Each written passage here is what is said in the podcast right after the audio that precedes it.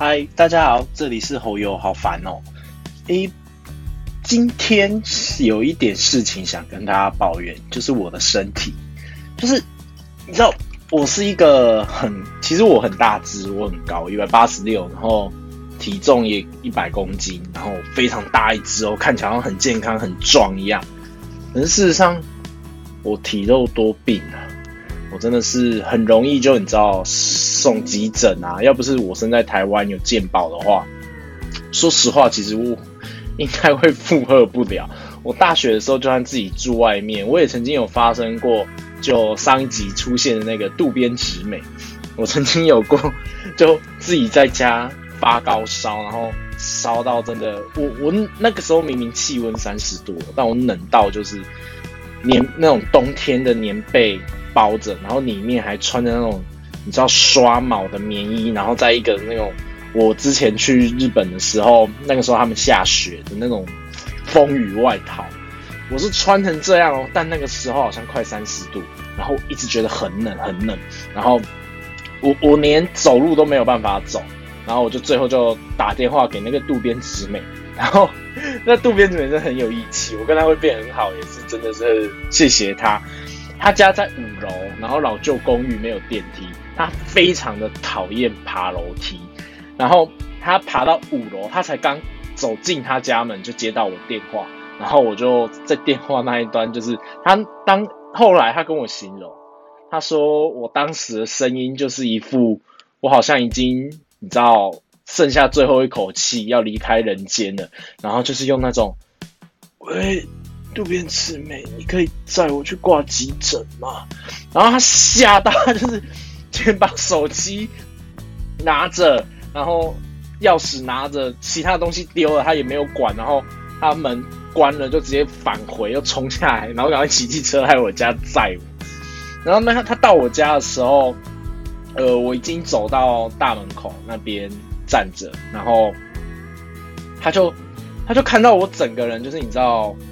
已经都快死掉了，然后他就默默的说：“哎，啊，你怎么？那你你你等一下就用力的抱着我，然后不要掉下去，因为学生嘛，我们都骑机车。然后我我其实已经忘记那一晚很多事情了，因为当场我其实脑袋已经烧到坏掉。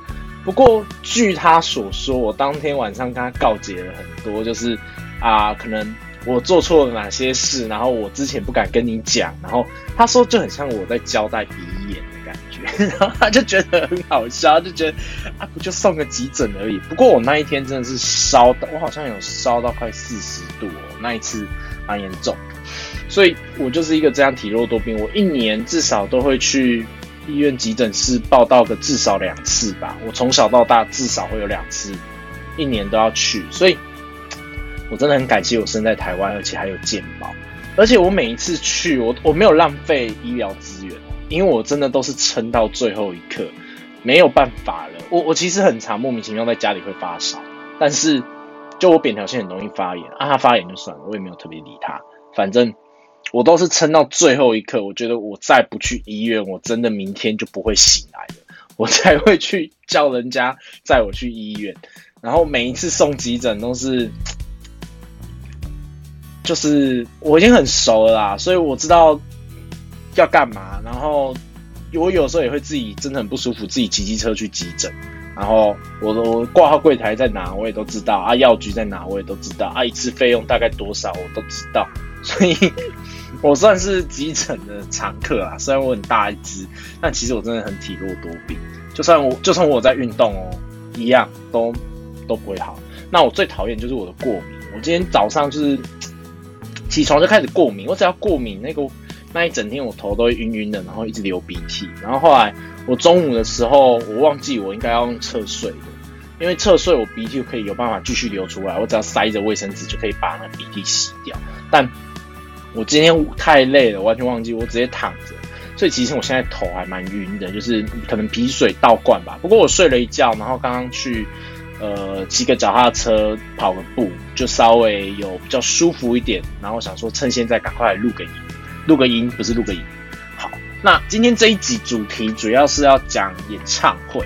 我不知道大家有没有看过演唱会？应该我觉得如果没有的话，可以找个你喜欢的歌手，或者是有像那有的时候也不一定要花钱去看演唱会，有时候像什么将军侯啊，或者是什么音乐季之类的，我觉得可以去体验看看，或者是最简单的，每一年都有，而且每个县市都有，就是跨年。你可以去看看那一些演唱会，但是我觉得那一种就是像 KK Bus 也会办那种，呃，很多很多歌手同时间都会在这个舞台上出现的那种演唱会。但我觉得这种演唱会又跟像我自己本人只看了目前只看了五月天跟田馥甄的演唱会，我觉得这是两种完全不同的演唱会。如果你硬要分类的话，因为。一个就是你可以看到他，他就是唱出了他最近的作品，或者是一些经典的作品。那另外那一种，像我去看五月天的演唱会，他是专门为舞迷打造了一个声光效果，然后专门为这个表演而去设计的东西。所以我觉得这两个是完全不同的，那个感动度会完全的不一样。那我觉得你可以试试看去看一场演唱会。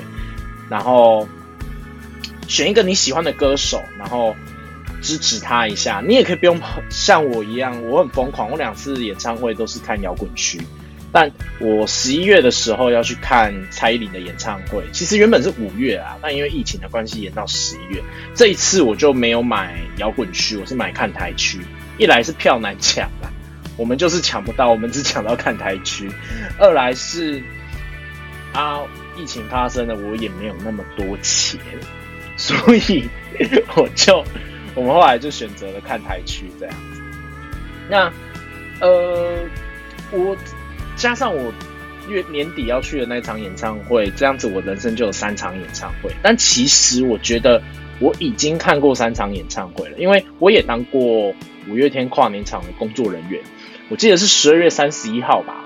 然后再来是一月二号、一月三号、一月四号，这样连续四场，我有去当他们的工作人员，所以其实我是看过五月天的演唱会。我看他们的那一场是挪亚方舟最终场，在台中。那田馥甄我是看以如果演唱会在小巨蛋。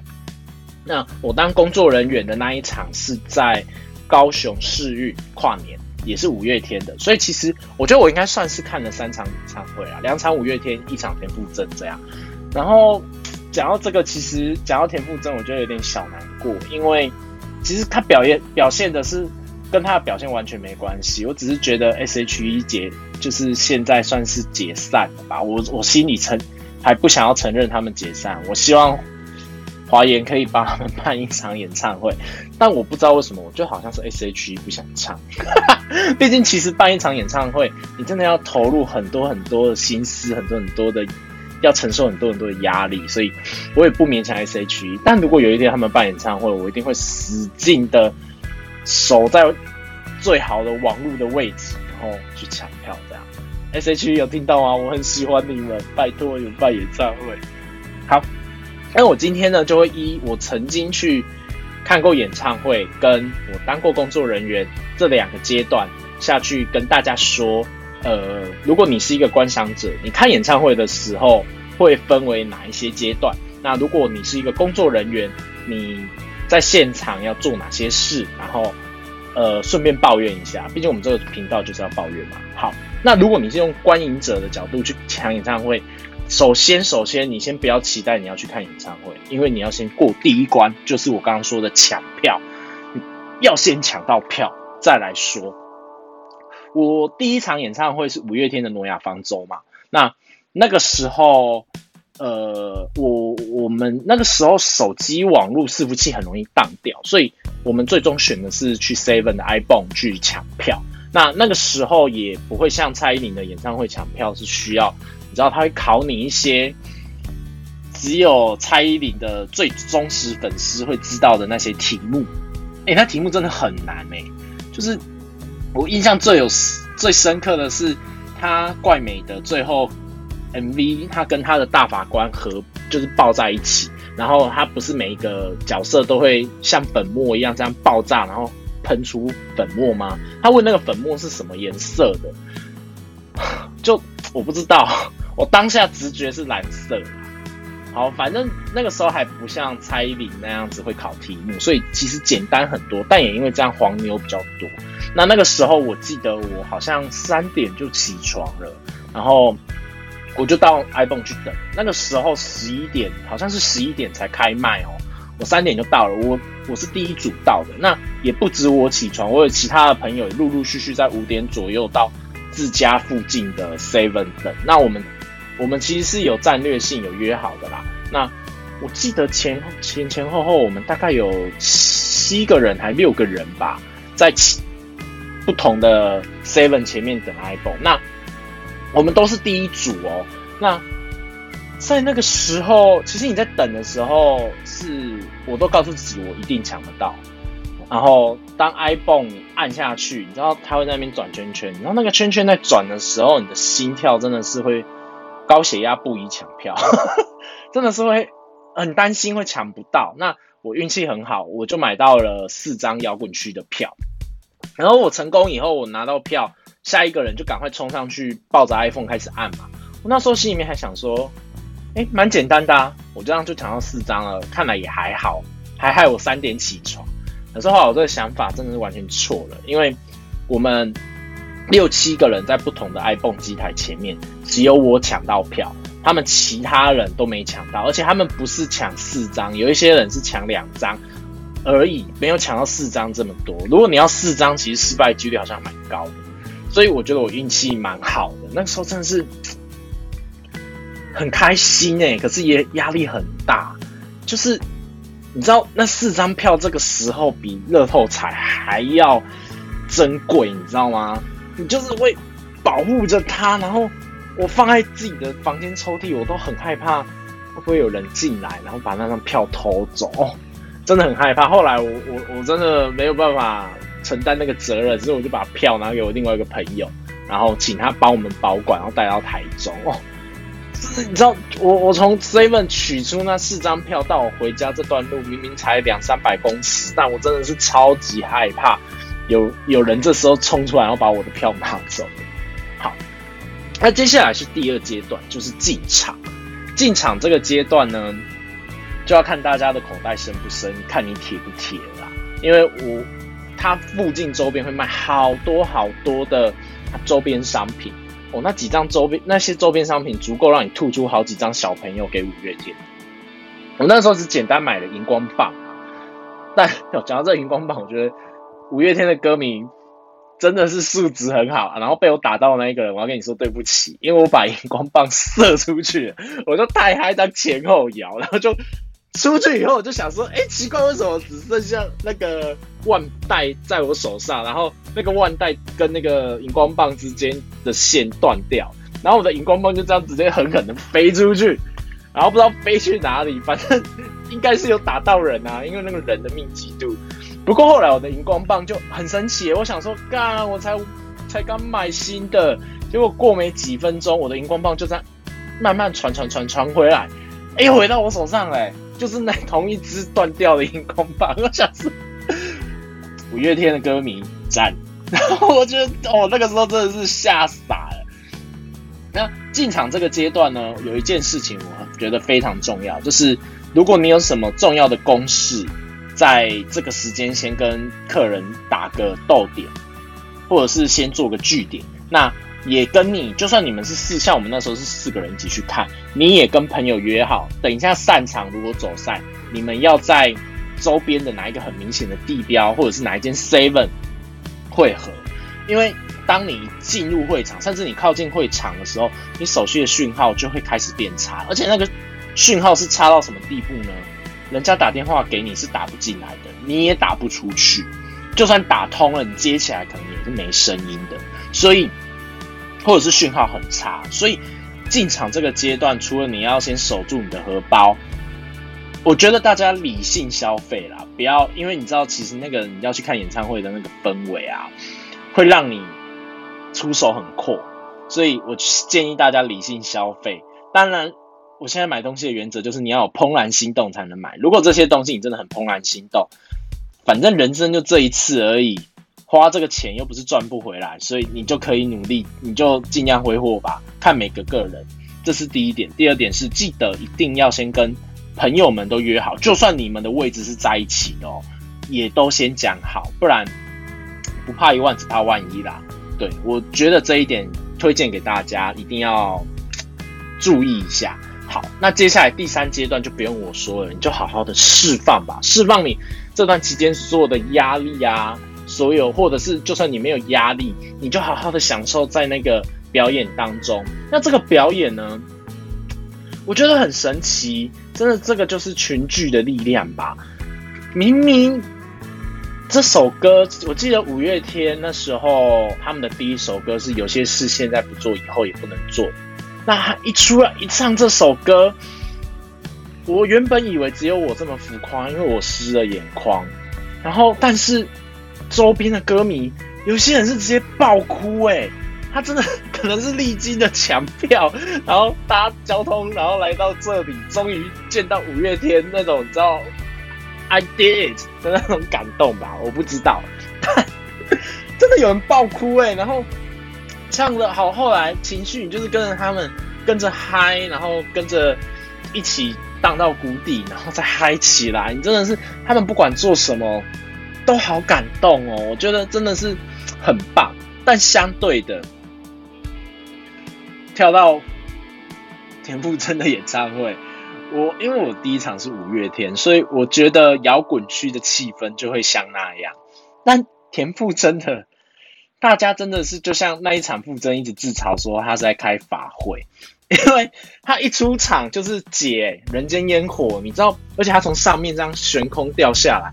就觉得天哪，这好美啊！这个灯光，而且他怕高，他还从这么高的地方下来，然后就觉得好感动。然后你你就很想跟着唱，跟着叫，但是旁边的人真的就是安静的坐着。哎，我第一次看到看演唱会，有人可以冷静的双手交叉，然后放在自己的膝盖上。哎，演唱会耶！我你以为在看电影吗？小声一点，不要吵到隔壁，是这样吗？我想说，好，我可能比较夸张，但。也因为这样，所以显得好像我现场有一点怪胎，因为我就很开心很嗨嘛，所以我可能就会很激动的发出一些就是尖叫声之类的。但傅真也叫我们尖叫啊，你不尖叫很奇怪啊，所以我就跟着尖叫啊。那呃，再回到我刚刚说释放压力这一点，我觉得大家互相有同理心一点，因为。我我我是一直以来都有这个小习惯啊，就我我刚刚有说嘛，我身高很高，一百八十六。其实我站起来的话，后面的人是后至少我后面那一个人应该是看不到的。就算他看得到，可能他的视线当中就会有一颗头。所以其实像我看五月天的演唱会啊，跟傅真的演唱会，傅真的是完全没站起来啊，从头做到尾。但五月天的演唱会，其实我是围半蹲的在看演唱会。因为其实大家都站着，你坐着很奇怪，而且我坐着我根本看不到舞台，完全看不到大家都站着，所以你也站着。那我现场有看到有一些小女生会带小板凳去站在上面，那种你们就小心一点，不要扭到脚，也不要受伤了。但就是不要站在椅子上，这是最重要的。那如果很高的人，希望也。有个同理心，虽然你在享受，虽然我享受，我也不是从头蹲到尾，我有的时候也是你知道跳起来跳得更高，他们整个视线被我挡住。但当比较你有想到的时候，可以稍微微微半蹲一下了。我其实从以前就都会有这个小习惯，像看电影的时候，我会故意头是歪的，就是不要挡到人家的视线。那呃。我要看一下我稿子，对不起。哎，哦，好，那我觉得示范完以后，第四阶段就是回味。像我现在有的时候，我有存，我很感谢完全娱乐，因为他们都会做这种你知道演唱会的精华。那我我我有把那些影片，他们都会上传到 YouTube，我把它存下来。我其实很感谢，因为有的时候，就像我前面说的，我有个小怪癖，我会存着这些歌。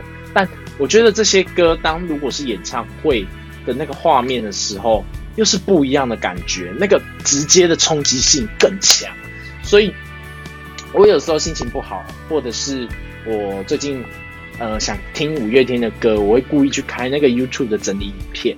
那完全娱乐他们都会整理的很好，真的是接近所有的小细节。当然有些小彩蛋它不会放在上面，那是属于我跟五月天之间的回忆，或者是我跟田馥甄之间的回忆。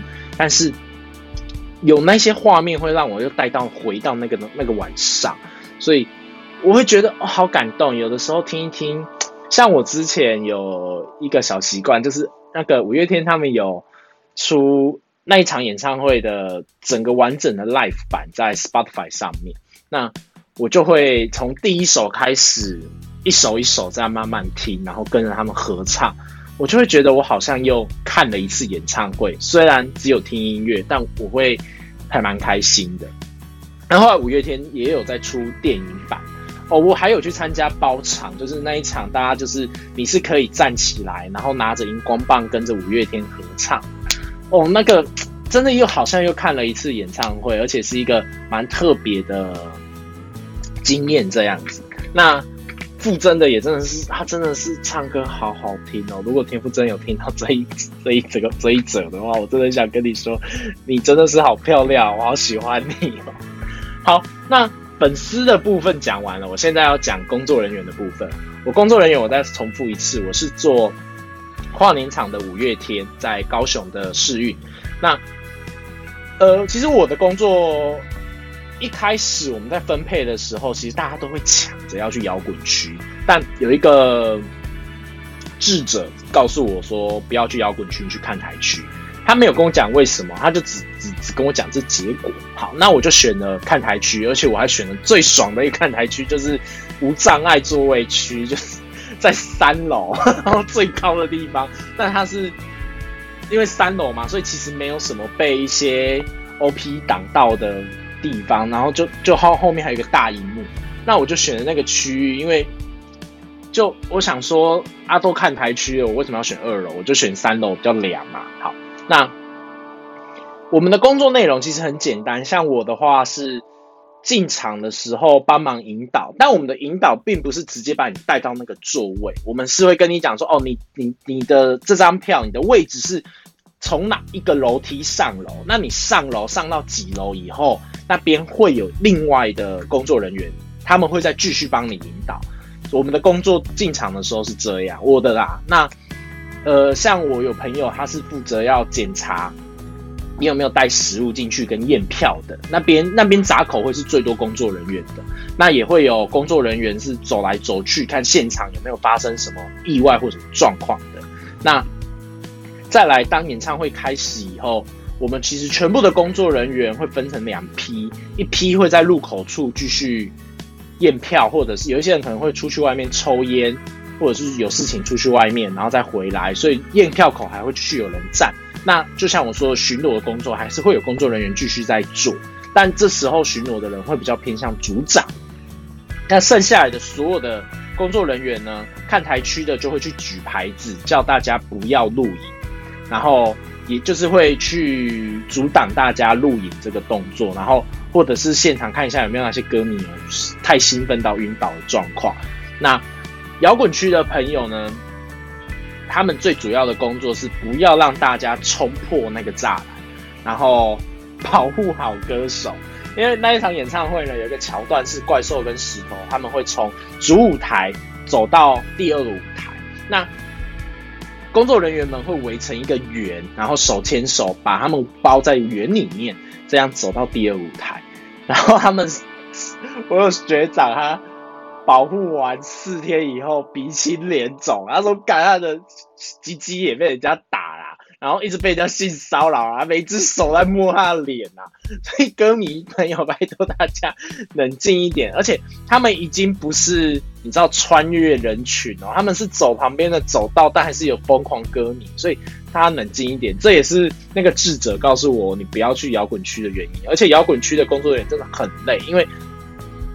他们有一些时候是要蹲着保护那个栅栏的，所以他们是要蹲一阵子的。他们没有办法像我一样站着走来走去放松筋骨。我真的脚酸了，其实我们是有每个人是有一点小休息时间的，我们就互相 cover 这样。那我休息时间我可能可以去上个厕所喝个水，但他们也有，但他们比较难交班，你知道吗？所以摇滚区真的是蛮累的，但是摇滚区是可以最接近五月天的啦。可是其实我们全部的人都要背对舞台，这是规定，我们就是不能看。我们有人跨年场那一天的演唱会，就有一个工作人员跟着跳起来嗨唱，当场就被他们那一组的组长就叫走了，而且他好像还要赔那场演唱会，因为他在摇滚区，所以他要赔摇滚区的钱之外，他还领不到任何一毛钱，而且。他看没有多久就被赶出去，才刚开场没多久就被赶出去了。所以工作人员们，拜托你们是做好，你们是工作，你们不是去看演唱会。但其实我还是有私心的做一些小举动啊，因为我在看台区也是那个智者跟我说的。那我的位置刚好很好的点，我选我的运气很好啦，我选的位置上面就一个很大的荧幕，所以而且我要背对舞台。那我背对舞台，我的眼睛就会看向那个荧幕，所以我其实可以看整场的演唱会。但其实四天下来看到最后，我已经不是很想看五月天的演唱会，因为那个分贝、那个音量这样轰炸，其实我回家我都在耳鸣。我那一阵子做完工作以后，大概有两个月吧，我不想听到阿信的声音呢，因为就觉得好吵。这个真的不能怪阿信，单纯就是因为我这个算直灾吧。我明明是个舞迷，可是却觉得阿信的声音很吵，这真的是。如果有舞迷听到这里很生气，我跟你道歉。我自己也是个舞迷，只是你知道连续听四场，而且那四场有的时候还会有一些观众会让你生气。就是我现在来讲生气的部分，就是我印象很深刻，有一个妈妈，她拿着她的票，然后飙我。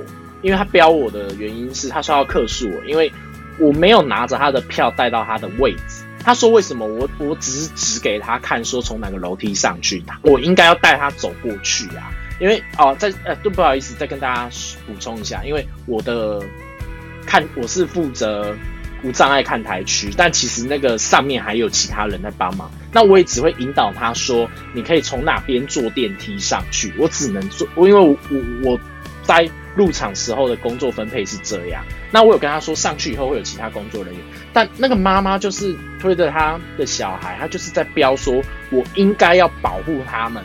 你看这么多人走来走去，等一下哪一个人把我儿子撞倒怎么办？我心里想说，你儿子是坐在轮椅上，应该是人家撞到你，人家会跌倒吧？好，这是题外话，但是 他就是标我。那就有其他的舞迷过来保护我，就会说：“哎，你你你，人家不就已经跟你说了，楼上还有工作人员嘛？而且人家也都跟你说电梯在哪了，你可以从哪边搭电梯上去。你你这样子一直，你以为你是五米其林餐厅是不是？什么还要有人带位把你带到位置上？那要不要给你插手机啊？要不要帮你倒酒啊？然后就有其他的舞迷出来反抗，那个妈妈才默默的安静的走掉。那其实我们。在现场的时候，因为就算你们在入场，他还是会播音乐，所以其实那个音声音还是很大。那我也觉得那些舞迷大家都，他们也体会我们痛苦，因为其实我喊到烧瞎了，我就会在旁边穿着制服，然后在那边喊说：“有人需要帮忙吗？有人需要帮忙吗？”那喊到烧瞎，其实有一些有一个舞迷，我也觉得他很感谢他，他拿了他买了两瓶的运动饮料给我，然后就就。就跟我说啊辛苦了，然后你都烧瞎了什么之类的，所以其实有好有坏，但是大家就体谅一下那个工作人员吧。我们也只是在工作啊，我们每个人有每个人的岗位，我就是负责这个区域，我不能离开这个区域这样子。而且，哎，你们跨年那一场是九点入场啊，你知道你们九点入场，我下午三点就到了，我从三点开始就站着。都没有什么坐下，这样要一路站到凌晨两点哎，可不可以让我休息一下？就很难吗？就互相体谅，而且重点是我又没有失责，我有做到我责任该做的事啊。然后也很感谢后面有其他的人。那我还要讨厌一种人，拜托大家演唱会就能提早到就提早到吧，有那种。我验票口那边有听到有状况，就是差一点要打那个验票人员，因为七点开始，他九点六点五十九分才到现场，然后在那边吼说：“你你验票验那么慢干嘛？你如果我我没有看到前面的演唱会，都是你的损失，你要赔我。然后那验票口的人可能也因为验到已经爆炸了吧，所以验票口的工作人员就是只跟他讲说，你就是排队要等。但因为太多人真的是挤在最后一刻，而且还有一种白痴，对不起舞迷们，但是就是有这种白痴，就是那个门口左右两边跟他春联呢，只没有横杠而已。大大的写着，这边是看台区，可能像像可，他就而且他不是写看台区，他是可能写哦，这个是 A B C 区的入入场区，那请摇滚区或者的人去篮球场集合，由篮由由篮球场那一边会带大家入会场，就是很多人看不懂，然后还有人跟我学长说。没关系，我们来试运看很多次了，我们从看台区跳下去就好。哦，你就会想说，你在跟我开玩笑吗？我学长听完就就说不好意思，请你去篮球场。就是也有这么多人在乱，所以那一个在最后关头才要冲进去的歌迷被挡在外面，他其实也不能只怪我们工作人员嘛，前面有这么多人在乱但。后来那一个人是就是有一点骂到有点太夸张，所以后来那个人有我我学长有直接用扣机叫组长过来帮忙协助那个人的情绪，然后把他带就是先息事宁人，先赶快把他带进去，然后呃可能赶快把他用好这样子。那呃这样讲讲，大家可能会觉得说。啊，为什么？我觉得大家要有一个观念，不是你付钱就是老大，大家都有付钱啊。我们工作人员已经非常非常多人了，但是如果每个人都会有一种，我都花那么多钱来看演唱会了，你们怎么没有先服务我？如果每个人都是用这种想法，其实我们工作人员永远忙不完啊。但我也必须说，也有真的很好的人，他们可能会提醒我说：“哎，那个厕所可能有人。”就是你知道，肛门长在嘴巴或者长长在头顶乱喷，那我就可以赶快跟主任讲，叫主任去派人去清洗这样子。我们每个人其实都有自己的工作岗位，我们不能随便离开自己的工作岗位，不然那个地方就没人啦。我要就是这样，演唱会会大乱哎。那还有我还要劝一种人，就是你没有买到票，其实我看外面有很多人是买野餐垫，然后就在。试运的外面其实是听得到五月天唱歌，但你就是享受不到那个声光效果。但我看到很多歌迷会在外面野餐，然后跟着合唱。但有一种人，我建议你不要再这样做了，就是他站在他的脚踏车上，趴在那个围墙上，然后手在拿着手那个手机支架，把手机举高，这样子要试着录影。